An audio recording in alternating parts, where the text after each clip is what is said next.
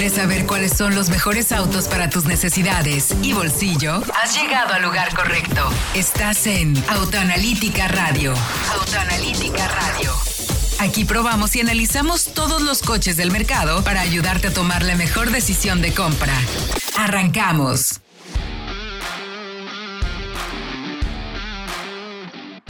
Buenas noches, qué gusto saludarlo. Yo soy Héctor Ocampo y me encuentro como todos los jueves platicando con ustedes acerca de este fascinante mundo de los autos. Y para ello voy a invitar, como todos los programas y como hace muchos años, al hombre que más sabe de autos en México, el señor Fred Chabot. ¿Cómo te encuentras, mi querido Fredo? Muy bien, Héctor, ya de señor, híjole, todavía no llego a los 30. Pero gracias, gracias. bueno, el, el ingeniero Fred el Inge, Sí, sí, sí. Saludos a todos y mucha información eh, la semana pasada no paramos, esta vez estamos un poquito más asentados, pero hay muchísima información, quédense con nosotros. Sí, va a haber muchas cosas interesantes con las que podemos platicar. Es un programa, como siempre, lleno de información. Recuerden las líneas de contacto, arroba autoanalítica.com.mx, nuestra página de internet, las líneas de contacto, autoanalítica MX.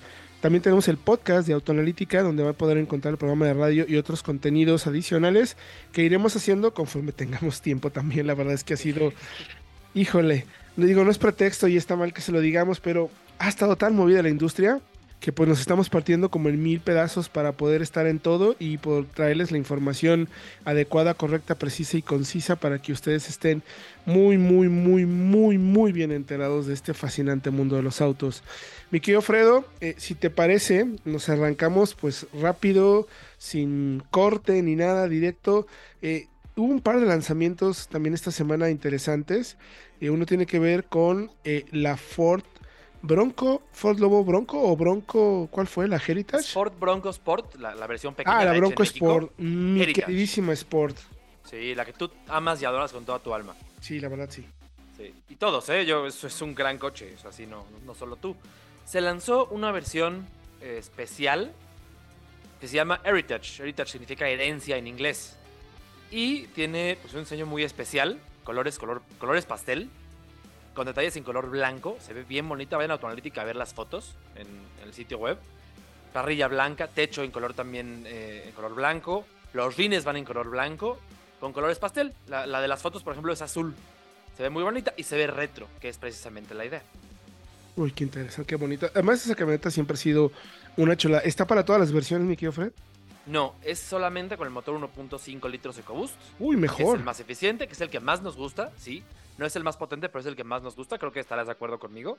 181 caballos, 190 libras pie, caja automática de 8 velocidades, tracción en las cuatro ruedas, como debe ser en todo coche que se llame Bronco, que lleve el logo de la Bronco. Pues tiene detalles bien interesantes. Por ejemplo, los, los rines, es lo que le llaman dog dish que es un estilo vintage que se usaba mucho en la década de los 60, si no mal recuerdo. Franjas laterales con gráficos también retro, vintage. Por ahí hay otros detalles más, unos easter eggs ocultos que ya investigaremos.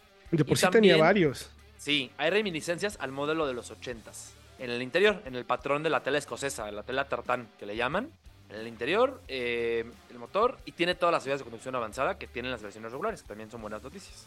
Sí, eso me gustaba mucho de la Bronco, que en esta versión de tres cilindros tenías muchas más asistencias incluso que las versiones de entrada con el motor 2 litros. Me pareció un producto mucho más completo, con muy, muy buena eficiencia de combustible y suficiente galletita como para salir a carretera y rodar de verdad rápido, con buen consumo, ¿eh? de verdad, buen consumo, porque ya sabemos que los motores de Ford son bastante apetitosos, bastante apetitosos. Con este, la verdad es que no pesaba tanto pasar de vez en cuando la gasolinera diferencia de los otros. Así es que, ¿cuánto cuesta mi querido Fredo? ¿Y está disponible ya en nuestro mercado o todavía no? Ya está disponible en México y cuesta 845.900 pesos. Que dirán, híjole, es muchísimo dinero. Y sí, es mucho dinero. Pero si ya te pones a ver que la X-Trail, que ya probamos, hablamos más de ella más adelante en este programa, cuesta 825 mil pesos, pues 20 mil pues pesitos más por una Bronco, me parece que vale, lo, valen totalmente. Sí, por, sobre todo por el motor, las asistencias, todo. Equipo tiene Sync, Uplink, CarPlay, Android Auto inalámbricos también, pantalla de 8 pulgadas. está muy dentro, Por dentro está lleno de cosas para poner cosas, para guardar, para acomodar, se lava fácil. Le tienes unas em, coberturas en los asientos de plástico para que lleves a tus perros, tu bicicleta, todos con lodo, no pasa nada. Los quitas, los lavas, los vuelves a poner. Muy inteligente, tiene esta lamparita atrás. No, no, una chulada. La verdad, creo, creo que vale cada centavo y además con esta edición especial, pues creo que todavía lo vale más. Que estás comprando algo todavía más diferente. Me gustó, me gustó muchísimo. Ojalá tuviera el dinero, yo iría corriendo por ella, la verdad, ¿eh? Y no, no me pagaron por decirlo, lo digo porque de verdad me encanta. la verdad. Es un buen, buen producto. Vayan a verlo. Muy buen producto, de los mejores productos que ha hecho Ford en los últimos años.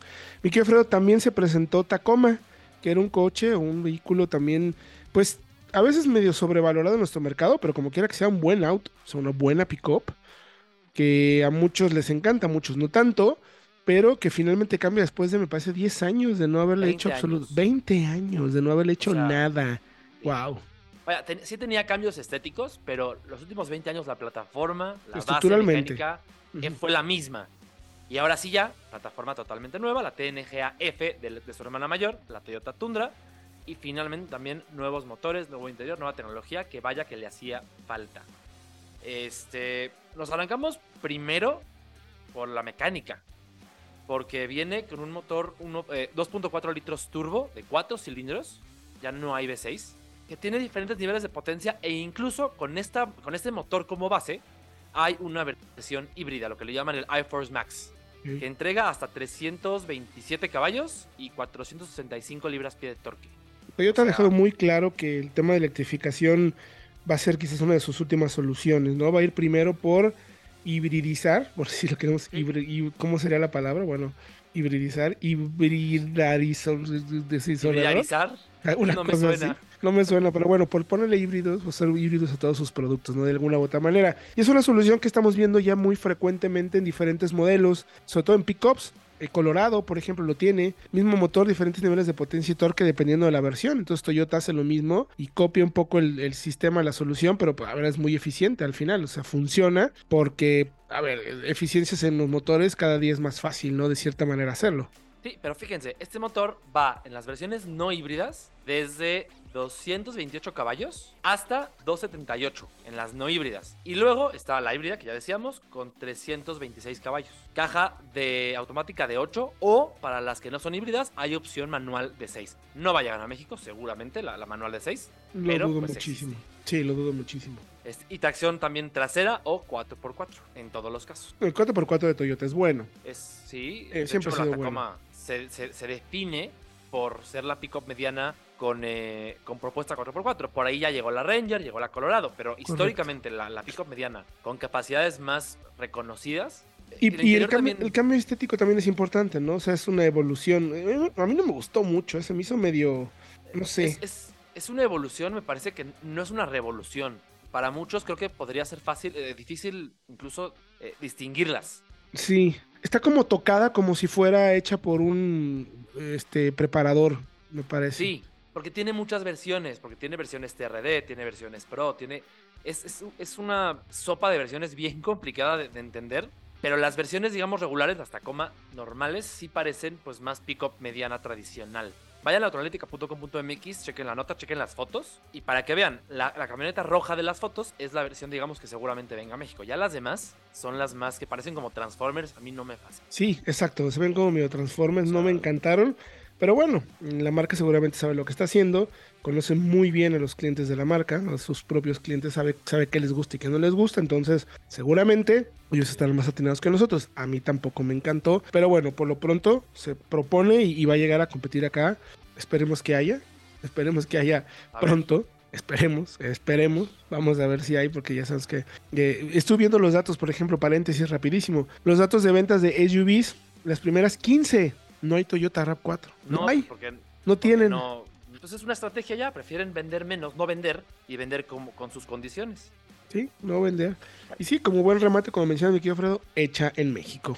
Nosotros vamos a ir a música y regresando, vamos a platicarles de, me parece, Echirei Tigo 2 Pro, que ya tuvimos en nuestro mercado. Ah, no, bueno, sí, de Echirei Tigo 2 Pro. Luego le platicaremos del contacto que tuvimos con Nissan Estrella y un comparativo muy interesante de el Aveo. ¿Cuáles son sus rivales y contra quiénes compite? Bueno, regresando aquí en Autoanalítica Radio.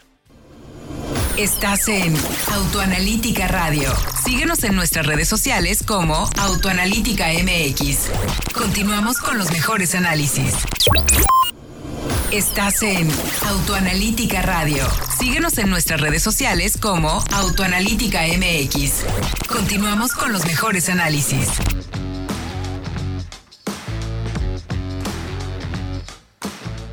Estamos de vuelta ya en Autoanalítica Radio. Les recuerdo nuestras líneas de contacto, arroba Autoanalítica MX en todas las plataformas de redes sociales, ya también en Facebook. Ahí estábamos medio reticentes, pero bueno, ya le entramos también al Facebook a ver cómo nos va, porque según me decían los expertos en redes sociales, ya nadie ve Facebook, pero pues no, resulta que sí. Ahí como no queriendo que hemos estado publicando, cada vez más comentarios, cada vez más seguidores, entonces pues también vayan por favor a nuestro Facebook, todo con la cuenta de Autoanalítica MX, nuestro canal de YouTube, Autoanalítica, nuestro podcast Autoanalítica y nuestra página de internet autoanalítica.com.mx. Nadie produce más contenido que nosotros en este fascinante mundo de los autos, redes sociales, radio, podcast, YouTube y web. Así es que ya saben, no importa dónde, siempre van a tener información de autoanalítica para tomar buenas decisiones de compra. Mi querido Fredo, entonces, ya se presenta finalmente Chirei Tigo 2 Pro. Precios, versiones, equipamiento, cuéntame un poquito de eso y ahora yo te cuento yo que ya la vi, ya me subí, ya todo el show, a ver, que, a ver si estamos de acuerdo en lo que, en lo que pinta. A ver, primero, es la camioneta más pequeña de Chile y en México, al menos de momento, pero no baja de los 4 metros de longitud, como por ejemplo sí lo hace la Toyota Rise. Es decir, eh, está más del tamaño de una, por ejemplo, Tracker, de una Arona. Es más pequeña que una Tracker o que una Kicks, pero de una Arona, el segmento como tal es el de las subcompactas, aunque por precio, ya iremos más adelante a rivales, pues está abajo de 400 mil pesos en sus dos versiones. Que eso ya es raro, que ya todas empiezan arriba de 400. Motor, creo Héctor, no sé si estás de acuerdo que es de lo más interesante que tiene, al menos en papel, yo que no lo he visto. Motor 3 cilindros, 1.0 litros turbo, que en el segmento hay bien poquitos de esos, casi todos son pues, motores más sencillos, 1.5 más grandes, que por consumos debe ser bastante bueno. Caja CBT y tiene, si, si no me equivoco, 100, 100, 100 caballos. 101 caballos. Sí, y 110 libras pie de torque. Correcto. Corrígeme si me equivoco. Creo que la mecánica desde un punto de vista objetivamente es promete muchísimo. A pesar de que la CBT para muchos dirán, pues es que no me gusta la CBT, tiene sentido luego, porque en coches así de, de pequeños te permite que el motor turbo esté en donde tiene que estar y reduce el turbo lag, porque varía la relación de la caja todo el tiempo. Además, Chirey ya tiene, pues aunque parezca que no, pero tiene ya experiencia en el tema de motores turbo. Pues todos sus motores son turbo. No encuentras ninguna otra opción que no sea turbo en toda su gama de modelos en México. Así de fácil, ¿no? Interesante. Además, ojo, hay algo que vale la pena mencionar porque el, el modelo Tigo 2 ya tenía algunos años a la venta en otros mercados, pero para su llegada a México, digamos que se esperaron a la renovación de media vida. Es un coche nuevo, con una cara nueva, que de, de esta forma, digamos, garantiza que no va a cambiar en eh, los próximos al menos dos o tres años, al menos. Y eso me parece, pues, una buena noticia para los que estén viendo una. Me gusta mucho por fuera, creo que propone muchísimo, el, sobre todo el frente con los faros y la parrilla, el patrón de iluminación me gusta mucho. Y el interior, cuéntanos ya tú, en diseño se ve muy bonito, pero cuéntanos Héctor, ¿qué tal sentiste materiales, ensambles, etcétera? Sí, la verdad, digo, el, por fuera me sorprendió. Honestamente, se ve como un huevito bonito, si lo queremos llamar así. O sea, está muy bien ejecutado el diseño. Honestamente, sí, sí le metieron mucho cariño. El patrón de iluminación que mencionas del frente es particularmente llamativo. Eh, la presentaron en Six Flags, acá en la Ciudad de México. Y era difícil tomarle una foto. O sea, todo el mundo estaba encima de la camioneta tratando de ver qué ofrecía, cómo era, qué tenía, cómo están todos los detalles. Por dentro, buena calidad de materiales, bien terminado. A, a lo que nos tiene acostumbrados Chirey, ¿eh? De verdad, muy bien. O sea, el producto está espectacularmente bien ejecutado. Nos falta manejarla. Espero que pronto tengamos oportunidad de manejarla, pero, pero lo que sí vimos y lo que nos dijeron, lo que pudimos apreciar y todo, se ve muy bien el auto. En serio, en serio, en serio, el equipamiento, todo. Lo único que es eh, cuestionable y que muchas personas lo van a criticar y que puede ser un argumento de no venta para algunos, algunas áreas, va a ser el tema de las cuatro bolsas de aire. Eh, lo discutí mucho con ellos, se los pregunté varias veces, le dije, ok, entiendo, todo está perfecto, pero ¿por qué cuatro bolsas y por qué no seis, no? Y, y me, me, dicen que por, que por diseño no cabe, de acuerdo a, a los, ¿cómo le llaman cuando pones el, en las marcas? Bueno, por el diseño, por las características propias que tiene la estructura. Por el empaquetamiento. Por el ser. empaquetamiento, exacto. No, el arnés, esa es la palabra que quería. Por el arnés de las puertas laterales no cabe otra, otra bolsa de aire. Entonces, eh, que de todos modos, evidentemente van a evaluar la respuesta del mercado y van a ver qué sucede. Y si eh, en algún momento lo consideran prudente y logran convencer al mercado y todo, agregarían quizás un par de bolsas más, ¿no? No me parece tan grave, honestamente, sea, hay que decirlo como tal. No me parece extremadamente grave, pero sería perfecta si tuviera las seis bolsas, honestamente. Yo creo que estoy de acuerdo contigo.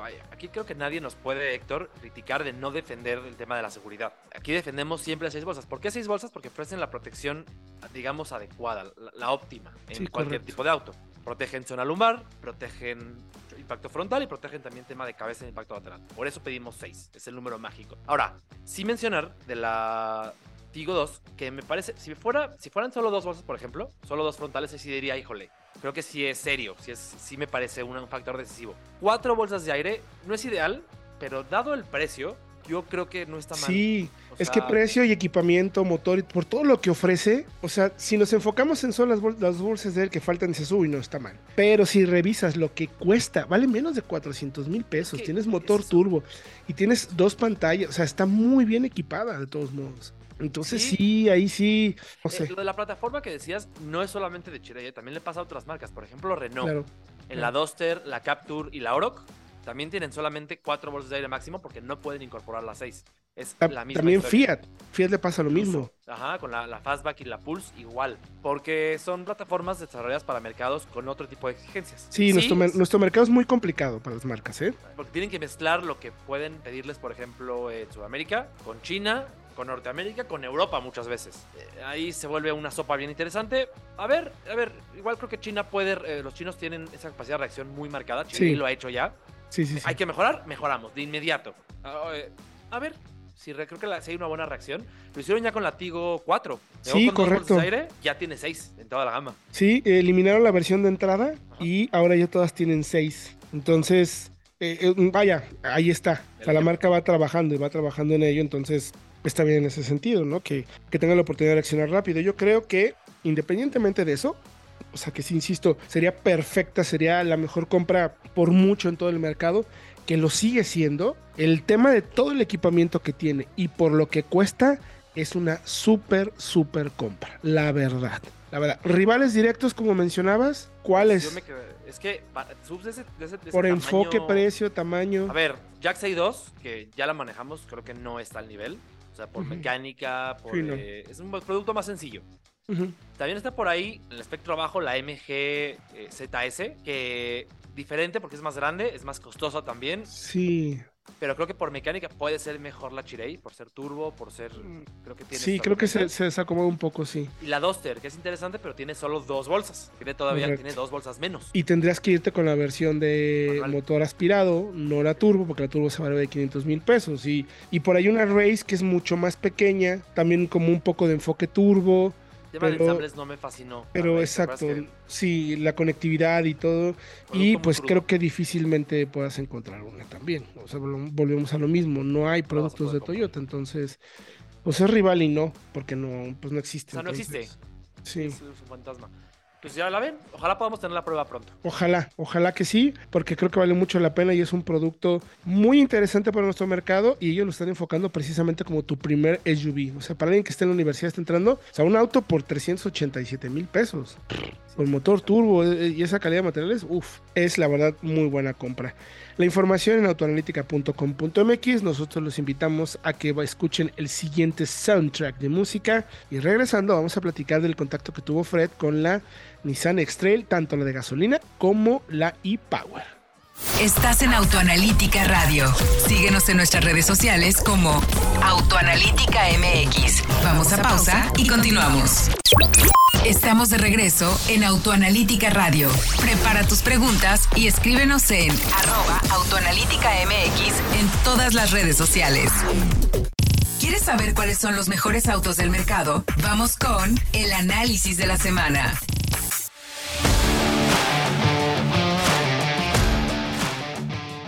Estamos de vuelta ya en Autoanalítica Radio. Les recuerdo nuestras líneas de contacto arroba autoanalítica MX en todas las plataformas de redes sociales para que nos escriba y platiquemos de este fascinante mundo. Tenemos muchos videos, muchos posteos, muchas notas, comentarios, fotos para que participe, opine y hable de esto que tanto nos gusta que son los coches para que entre todos formemos una opinión cada vez más calificada.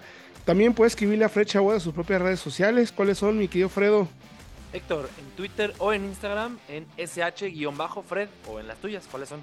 Héctor-Campo, ahí me puede encontrar en Twitter o Héctor-Campo en Instagram y con mucho gusto platicaremos de esto. Nuestra página de internet autoanalítica.com.mx y si quiere ver videos, busque la cuenta de Autoanalítica en, los canales de YouTube y ahí estaremos con mucho gusto contándoles sobre este fascinante mundo de los autos. Muchos videos, muchas cosas que hacer. La verdad es que es muchísimo el trabajo, pero lo hacemos con un placer enorme. Y mi querido Fredo, tuviste oportunidad ya de manejar la nueva Nissan X-Trail, que había como muchas dudas, eh, poca información, parecía que no había renovación tan profunda, luego que sí, luego que no, que no. En fin, había muchísimas cosas que saber por la camioneta. Ya la pudiste manejar, así que te, parece si una recapitulación completa de las versiones, equipamientos, todo lo que hiciste y luego cómo te fue manejándola. Sí, eh, llega con dos motorizaciones, la regular, la de siempre, 2.5 litros, es un nuevo motor, ya iremos más adelante con eso, y una nueva híbrida, que es la e-Power, ¿Por qué es híbrida? Porque tiene un motor de gasolina y un motor eléctrico. Diferente porque aquí van, se llama híbrido en serie. Porque en lugar de que los dos motores den potencia a las ruedas, aquí es una serie, tal cual, no, no, están en paralelo. El motor de gasolina es solamente un generador, no tiene conexión con las, con las llantas, genera energía para una batería muy pequeña, que a su vez da energía a un motor eléctrico que mueve a las ruedas. Eh, la e-Power la manejamos un poquito más, pero la impresión, por ser una autopista como más pues, recta y a velocidad constante, la impresión quizá no es tan completa como la de gasolina. Claro. Este. Porque además que me, parece que la, perdón, me parece que la, la e-Power, su mayor beneficio está en ciudad, ¿no? Sí, claro. Sí. Eh, como todos los híbridos. Y eso no es híbrido, pues. Ellos dicen que es eléctrica. Es que dice que es eléctrica. No, no es eléctrica porque tiene un tanque de gasolina y ya de ahí no puede ser eléctrica. Y tampoco puede ser, dicen, un eléctrico de rango extendido. Porque ese tipo de autos, como por ejemplo recordarán el BMW i3 o lo que fue el, Volt. el Volt, también con V, el de General Motors, tenían una autonomía eléctrica para comenzar. Es decir, podías moverte 50, 60, 80 kilómetros con electricidad. Se conectaban a la luz. Exactamente. Y la X-Trail ni se conecta a la luz, ni tiene una autonomía real eléctrica, es decir, son un par de kilómetros como mucho. O sea, es una solución inteligente para mercados emergentes que no pueden pagar el costo de un eléctrico. Y, porque además el motor de gasolina Héctor, al ser un generador solamente, no tiene que oscilar entre revoluciones, digamos que tiene como escalones ya marcados. Y puede funcionar, según la demanda de potencia, eh, en puntos donde es más eficiente, es decir, en lugar de ir de 0 a 6000 revoluciones funciona 0 a 2000, a 4000 o a 5000, por decir una cosa. Y tiene esos escalones, esos puntos en donde es más eficiente. Es muy inteligente la idea, pero no es un eléctrico. Y eso había que aclararlo. Ahora, la versión de gasolina, nuevo motor 2.5 litros como el anterior, pero tiene inyección directa y la relación de compresión pasa de 10 a 12 a 1. Eso es muy técnico, pero te da un motor más eficiente y que responde de forma más pareja. Ya ese tema de la compresión alta la emplea también Mazda, fue la primera, la pionera, Hyundai, Toyota y ahora Nissan. Interesante. Caja CBT, de nuevo, es todavía más refinada que la anterior, pero sigue sin ser referencia en el segmento. Eso hay que, hay que decirlo. Por ejemplo, para CBTs brillantes, la de Honda, me atrevo a decir, la de la CRB, que es su rival. Esta llega a ser un poquito más ruidosa todavía, llega a tener también este tipo de jaloneos que son característicos de las CBTs que pues le quitan refinamiento al conjunto. Sí, claro. eso es, sí, sí, sí, todo eso tiene que ver, afectan, afectan en la asociación en general, ¿no? Exactamente. Eh, acelera bien, consumos, hizo consumos de 13 por litro, que la verdad no son realistas porque de que íbamos muy rápido o que íbamos, estábamos eh, pues parados en tráfico, el coche a veces se detiene, se queda encendido.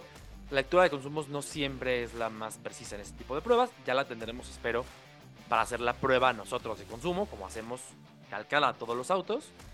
Y diseño cambia, me parece. ¿Tú qué crees? ¿Cambia mucho o cambia poco?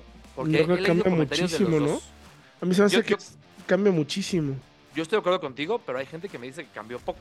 De hecho, se parece mucho a una Pathfinder pequeña, ¿no? Es como la idea. Es una mini Pathfinder, este, sí. Y el interior, que también, aquí hay una, tengo una extra de la generación pasada en casa, que pues estoy muy familiarizado con ella y lo que más cambia, me atrevo a decir, es el interior. Sí, hay un brinco enorme, ¿no? Enorme, enorme. La, sensación de calidad en materiales, con este, este acento en cuero, en símil de cuero en el tablero, también la, el símil de madera en la parte inferior del tablero, incluso los plásticos de las puertas Tienen adelante y atrás, tiene otra sensación totalmente bien ensamblada. Ahí no hay quejas para nada. Me gusta mucho. Y el tema de tecnología. La versión que probamos de la tope de gama, la Platinum Plus de 825 mil pesos, no es poquito dinero, tiene ya cuadro digital, head-up display color, pantalla táctil de 12.3 pulgadas, eh, buena funcionalidad, buena respuesta. Y tiene también eh, las, las, ayudas de conducción de Nissan Intelligent Mobility, que son como muy... Eh, es como que las Nissan las presume muchos, se sienten orgullosos de sus ayudas, funcionan bien, no son semiautónomas como tal, o sea, no puedes hacer que el auto se maneje solo. De hecho, si quitas manos del volante, te pide que las vuelvas a poner en el volante. Pero me parece que suman mucho a la seguridad, porque sí son muy intuitivas, es decir, no están molestando todo el tiempo, pero si te cambias de carril y no pones direccional, te avisan, te dicen, hey, aguas, hay un coche al lado de ti, no la vayas a pegar. Si te acercas mucho al coche de enfrente en la autopista, lo mismo. Sin ser muy intrusivas, muy paranoicas, dicen, hey, cuidado, no tengas un accidente. Aguzado aquí. Exactamente, me parece eso, eso valioso. Porque creo que en el segmento es la que tiene las ayudas más completas y las más intuitivas y las más funcionales. Junto con la CRB, me atrevo a decir. Sí, habría que revisar bien a detalle cuántas son, pero sí, sí, prácticamente. No, pues 14 yo creo que sí son las. Nadie tiene más que. Hyundai anda con 9, por ejemplo. Por ejemplo. También Hyundai, aunque fíjate, el número de asistencias sí te da una pista, pero las de Hyundai también funcionan muy bien en la Tucson. Sí, también Chirei tiene bastantes, Chirei tiene 9. El Latigo 7 Pro, es el segmento, sí, interesante. Está bien que el este segmento se empieza a, también a poner bravo en ese sentido, ¿no? Sí, de acuerdo totalmente contigo. Que cada vez ofrezcan más y más, porque eso obliga al mercado en general a ponerse las pilas. Y a las personas también, a, los clientes también, a, estar enterados de eso y ofrece más a los clientes. A fin de cuentas, entre más competencia, los clientes salen ganando. Ustedes que van a comprar un auto son los que salen ganones. Que eso es valioso. Eh, y ya para terminar, el tema de la marcha. ¿Cómo se maneja? Es más rígida y eso se nota inmediatamente en la finura con la que rueda. Por ejemplo, la suspensión puede ser más firme que en la pasada, pero no hay un incremento, digamos, en, en, el impacto en baches o topes, que digas es que se siente más brincona o se siente más áspera. Al revés, la marcha mejora Sigue siendo blanda a pesar de ser más firme que la anterior. Pero silenciosa y en curvas, por ejemplo, me parece que controla bien la carrocería. Segura, estable, predecible. Tampoco la manejamos, así que digas, hicimos pruebas de dinámicas. No, lógicamente. Pero ya la, sensación inicial es muy buena. Y la dirección, que es más rápida. De nuevo, yo conozco muy bien la generación pasada. Es más rápida y es más natural en, en el tacto al moverse. Y creo que eso le viene muy, muy bien a la nueva X-Trail. Ah, qué bueno, es un producto, la verdad, que eh, participa en un segmento peleadísimo, se ha renovado como tendría que ser. Ahora, la vez competitiva frente a los rivales, porque tiene no más ni menos que una lista de rivales muy duros. Muy dura. Y es que, a ver, es costosa. La generación anterior cuando yo a México era de las más baratas y de las más amplias. Recuerdo que eso se mantiene. De hecho, la habitabilidad es fantástica con la actual. Pero ahora ya es de las más costosas. La versión que probamos arranca eh, la Platinum Plus en 825 mil pesos. Ya por ese precio similar está la CRB Touring, que creo, no sé qué opines, como producto es más completo. Refinamiento, motor, motor turbo, eh, tacto de materiales, está un pelín por arriba y cuestan casi lo mismo. Pero creo que sus rivales más complicados no, no es la CRB, a pesar de que es la gran referente, sino que puede ser, por ejemplo, la Tiguan o la X5, que se consiguen por 100 mil pesos menos, en versiones ya bien equipadas.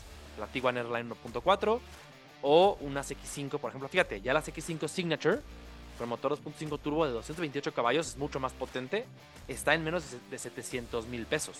Claro. La Tucson, que también es, me parece fantástica, es mi favorita en el segmento, así tal cual. Motor similar, motor similar, tal cual. 2.5, inyección directa, potencia similar, incluso tienes 7 caballos más. Y cuesta 720 mil pesos, son 100 mil pesos menos. Tiene espacio similar, tecnología similar, incluso creo que mejores materiales, mejor calidad de marcha. La tiene difícil.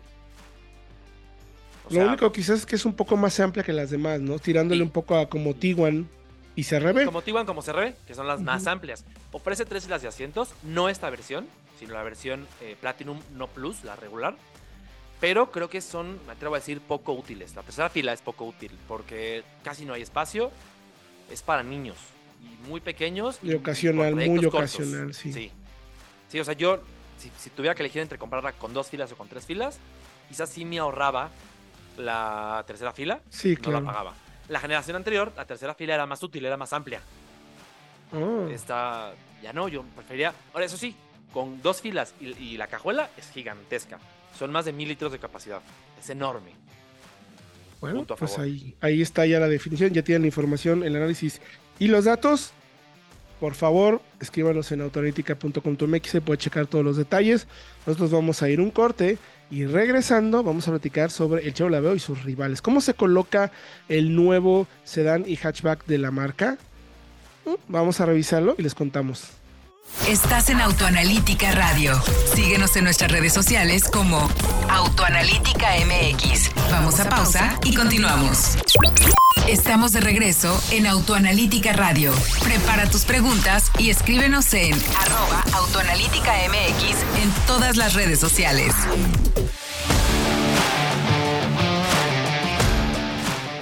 Ya estamos listos nuevamente a través del 105.9 de FM Éxtasis Digital, aquí transmitiendo como todos los jueves a las 8 de la noche, Autoanálitica Radio, el único programa de análisis profundo y real los productos que se venden en nuestro mercado para ayudarles a tomar a ustedes como siempre la mejor decisión de compra.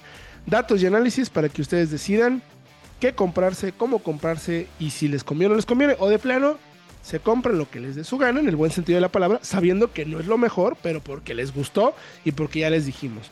Si tú quieres esto y esto, tiene que ser así. Entonces, por favor, vayan a autoanalítica.com.mx, ahí tenemos la página de internet con todos los análisis, notas, pruebas, etcétera, etcétera, para que ustedes se informen correctamente y decidan con, pues como decía mi abuelita, con los pelos de la burra en la mano. Y si no, en las redes sociales también pueden platicar con nosotros, arroba autoanalítica MX. Mi querido Fredo, el Aveo ha sido un coche muy interesante eh, a lo largo de los, todos los años que ha tenido presencia, ¿no? La nueva generación llega con un cambio muy interesante y muy importante de qué es, qué supone y qué significa para la marca, ¿no? Y viene a participar en un segmento, sabemos que es delicadísimo al precio, pero que valora mucho el diseño también. Acabo de ver un Aveo eh, en color blanco, eh, la versión hatch, porque todavía el sedán no tenemos bien todos detalles de precio y eso, pero lo acabo de ver circulando en la calle con, con todo el aftermarket que le puedes poner y se ve hasta deportivo. Me llama mucho la atención. Le pueden poner unas calcomanías abajo y en la parte trasera. Y sí, sí, sí parece mucho Audi A1, ¿eh? Sí, parece, es que sí, sí, visualmente Sí. se parece mucho a la 1, en el buen sentido. Sí, sí, sí. Este techo flotante, la forma de, la forma de los de las calaveras, sobre todo la parte Sí. posterior, me a Sí, decir. sí, sí. Pero sí, y también valoran mucho el tema de la, de la habitabilidad. Es un coche que tiene que hacerlo todo. Y eso es lo que hace que sea tan difícil. Eh, ya lo decíamos eh, anteriormente, para las marcas, tener un coche que para la gente sea ideal. Que la gente diga, lo vea y diga, wow, es perfecto para mí, lo quiero. Y creo que la veo, va mucho en ese camino. Sí, ¿eh? sí, porque eh, para muchos en mercados emergentes un coche así eh, puede ser el coche que le solucione todo. El coche para el trabajo, para si eres emprendedor, cargar las cosas, para, o sea, lo que tengas que hacer, ese coche te va a servir. Siempre. ¿Cuál? Entonces, necesitas que te resuelva todo, espacios, eh, habitabilidad, eh, buena ergonomía, buenos materiales, buena calidad, que sea aguantador, rendidor, buen consumo, que ande bien en carretera, o sea, tiene que hacer todo bien, que aguante las calles de México para empezar, ¿no? Ya para empezar, que no estaría fácil. A ver, creo que tiene sus, sus fallas, eso es evidente, todos las tienen. Pero aquí la clave es que General Motors fue muy inteligente para maximizar las virtudes y que fueran, digamos, más relevantes de cara al público general y minimizar las, las, las, fa- las fallas que pueda tener y que además estas sean pues, menos de menos relevancia. ¿Por qué lo digo? Por ejemplo, el Aveo, material está muy bien, infotenimiento está muy bien, quizá el manejo no sea el más ágil, pero es muy cómodo. Entonces ahí es, es un ejemplo de lo que digo. Se maximiza el tema de la marcha, de la comodidad, de la, de- de- incluso de- incluso de la insonorización. Así el tema de la agilidad, que no es tan importante en el coche urbano. Sí, claro. eh, Es un coche para que quien se suba en el auto pueda manejar horas y horas y horas y esté cómodo. ta- tal cual. No quieres un auto tan preciso, tan vivaracho, que te puede llegar a cansar después de un tiempo, ¿no?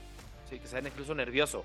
Y ahí es donde digo que GM, Chevrolet fueron muy inteligentes. Ahora, el coche ya lo probamos. Ya le hicimos sus pruebas dinámicas. Vayan al canal de YouTube para que vean el video, porque nos quedó bien, bien, bien bonito. Este, y también la prueba completa, Héctor. porque ya probamos el sedán, aunque ese no ha, no, ha llegado todavía, Ya lo probamos. Ya lo tenemos en el canal. Chequen la prueba de la veo, chequen la nota, la prueba completa en autoanalítica.com.mx. Y aquí queremos hacer la comparativa con dos rivales de muchísimo peso. Sí, ¿dónde viene a participar y contra quiénes se enfrenta? Porque no es fácil, ¿eh? Está muy difícil el mercado y son rivales de tradición y que la gente valora muchísimo. Sí, aunque el nombre Aveo, no me dejas mentir, también tiene ya su tradición y es un coche ya muy querido, eh, ya a lo largo de tres generaciones. Compite directamente esta versión hatchback con el Nissan March, un coche muy reconocido que a menudo está en el top 5 de ventas, top 3 en muchos casos, y con el Hyundai Gran i10, el Gran i10, para que no me, no me sí. como cada quien prefiera. Eh, yo le digo Gran i10. Primero, vamos a hacer un análisis contra el, bueno, primero precios y motor. A ver, el Aveo tiene el hatchback dos versiones, LT manual en 294 400 y LT Plus automático en 323-400.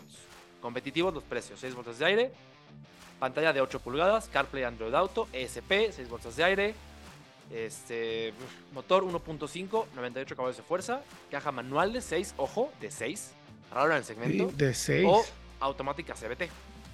Vamos con el Gran i10. ¿Te parece? Sí, sí, sí. Eh, renovado apenas hace un par de años, tiene motor 1.2 de 83 caballos, que lo convierte en el menos potente del grupo. Pero eh, por el peso en, parte y también por las transmisiones bien relacionadas, manual de 5, automática de 4, el desempeño es bastante bueno. Ya lo probamos en alguna ocasión y se mueve bien. Me parece incluso puede ser tan rápido como la veo, a pesar de tener 15 caballos menos. Eh, y tema de interior, por ejemplo, estructuralmente Creo que no hay quejas. La plataforma es muy, muy buena. Los ensambles son tan sólidos como los de la Veo. Y tiene materiales, eso sí, que si acaso pueden ser un poquito más vistosos. Por cómo combina texturas, colores, puede ser un poquito más atractivo a la vista. Pero calidad real, ensambles creo que están a la par. Sí, y la ventaja para el Aveo es que la cabina es más amplia que la del Granny 10.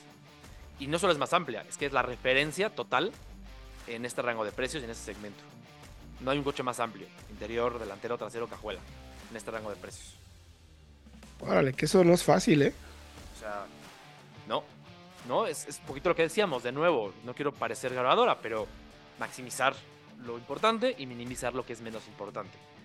Eh, pasando un poquito al tema del entretenimiento, no hay, la interfaz del Hyundai no tiene quizá la nitidez del Chevrolet, pero sí tiene una mejor respuesta al tacto, es más rápida es más amigable la interfaz y también tiene interfaces Android y Apple. Para terminar con el tema de la seguridad, porque aquí es donde pierde un punto el Granny 10. Tiene solamente dos bolsas de aire, el Aveo tiene las seis que esperamos de, todo tipo de autos. El, el Granny 10 tiene solamente dos frontales, el Aveo va con frontales, laterales y de tipo cortina. Valiosísimo lo de Chevrolet. Ambos, eso sí, con control de estabilidad. Ok. Bueno ahí, ahí bueno para los dos. Sí, sí. Y finalmente, eh, el comportamiento dinámico. El Hyundai es más firme, es un poquito más seguro y apoya más rápido. Y la dirección también es más rápida y consistente en general. Pero a la marcha, lo que decíamos del Aveo, es un poquito más, se un poquito más fácil. Este, eh, sobre todo en caminos irregulares o mal pavimentados. Vaya, el, el Gran i10 es un coche más ágil, es un coche quizá, me atrevo a decir, pues más preciso en general, pero no tiene un enfoque un poco diferente, ¿no? Exacto, no es refinado como la veo, pero se maneja más ágil. maneja bien, ¿no? Sí, a mí me gusta mucho, me gustan mucho los dos, son clientes diferentes. Mi, mi, desde mi punto de vista me gusta más la agilidad de 10, pero entiendo perfectamente bien por qué quien compra el Aveo pueda terminar amándolo, porque si es un coche muy cómodo, la marcha es muy buena y en eso es unas cosas por otras, tal cual. Ah, Tal cual. Sí, unas por otras, pero, pero bueno, ok, adelante, adelante. No, no, no, con el March. Ahora cuéntanos cómo va. Con el March, ay Dios mío. Arráncate, Fredo.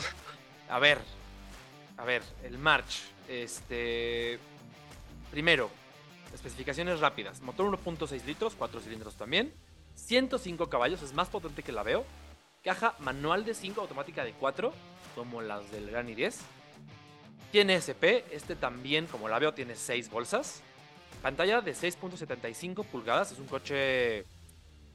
Pues una pantalla más pequeña, más antigua. Ya iremos para allá. CarPlay Android Auto sí. Y precios desde 257.900 hasta 331.900. Pero ojo que aquí hay 8 versiones. El 8 versiones. Tiene solamente. 5, si no me equivoco. 5, sí. El avión tiene 2 y aquí hay 8 versiones. O sea, tiene Sense, Advance, Exclusive, Exclusive Bitono y a su vez estas cuatro versiones en caja manual o automática. Y ahí se hacen las 8. Empezando con el March. Ya decíamos de los grandes, grandes favoritos por ventas. O sea, así lo demuestran los, rankings de ventas. Eh, tiene uno de los motores más potentes que se pueden comprar en este rango de precios. 105 caballos. Un motor muy conocido, muy probado. Confiable. Confiable. O sea, sí, en eso cualquier mecánico, si tienes un March, cualquier mecánico le va a poder meter mano y hacerle algún tipo de arreglo fácilmente, eso sin ningún problema. Y también vas a encontrar refacciones en casi todos lados. Otra, es otra ventaja importante en un coche que es accesible, que es para diario, que es tal cual. Ahora, eso sí, ya tiene sus años. Es un coche que tiene desde 2011 vendiéndose así, con cambios estéticos menores, con eh, temas de equipamiento, pero la base es la misma. Y ya se nota. Es un coche longevo, este, el interior, por ejemplo, el diseño ya tiene, se, ve que tiene sus años. Sí, sí, y eh, el tema de la, de la, de la actualización, en 2021 tuvo un cambio visual, añadió 6 bolsas de aire, añadió SP, muy bienvenidos, pero la base es igual. La estructura no es una de las mejores y manejándolo se hace muy evidente porque la solidez no es la de la V o la de la Ni 10 y sí transmite más crujidos, más asperezas del camino, por ejemplo. Eh, que los otros dos, aunque los ensambles siguen siendo muy, muy buenos. Sí. Y me parece que no tiene ninguna queja. Sí, totalmente. Sí. Rangos de precios. Rangos de precios, eh, ya lo decíamos, desde 2.57 hasta 3.31. Por ahí me parece que la veo si tiene una ventaja sobre el March. ¿Qué es? General. Que es en general manejo y, y sí, o sea, tacto, refinamiento. Bueno, pues ¿qué te parece, mi querido Fredo? Si invitamos a todos que vayan a autoanalítica.com.mx para que chequen este análisis y decidan, sobre todo les despedimos que vayan a la agencia, pidan los coches, manéjenlos y háganse su propio juicio. Nosotros ya les dimos los datos, ya dependerá de ustedes. Gracias, mi querido Fredo. Gracias a ti, Héctor. Eh, nos vemos el próximo jueves. Próximo jueves, 8 de la noche, tenemos una cita ustedes y nosotros aquí en Autoanalítica Radio. Hasta la próxima. Esto fue Autoanalítica Radio. Autoanalítica Radio. La red de contenidos más completa a tu servicio para que tomes la mejor decisión de compra. Te esperamos todos los jueves en punto de las 8 pm y visita todos los días nuestro sitio autoanalítica.com.mx.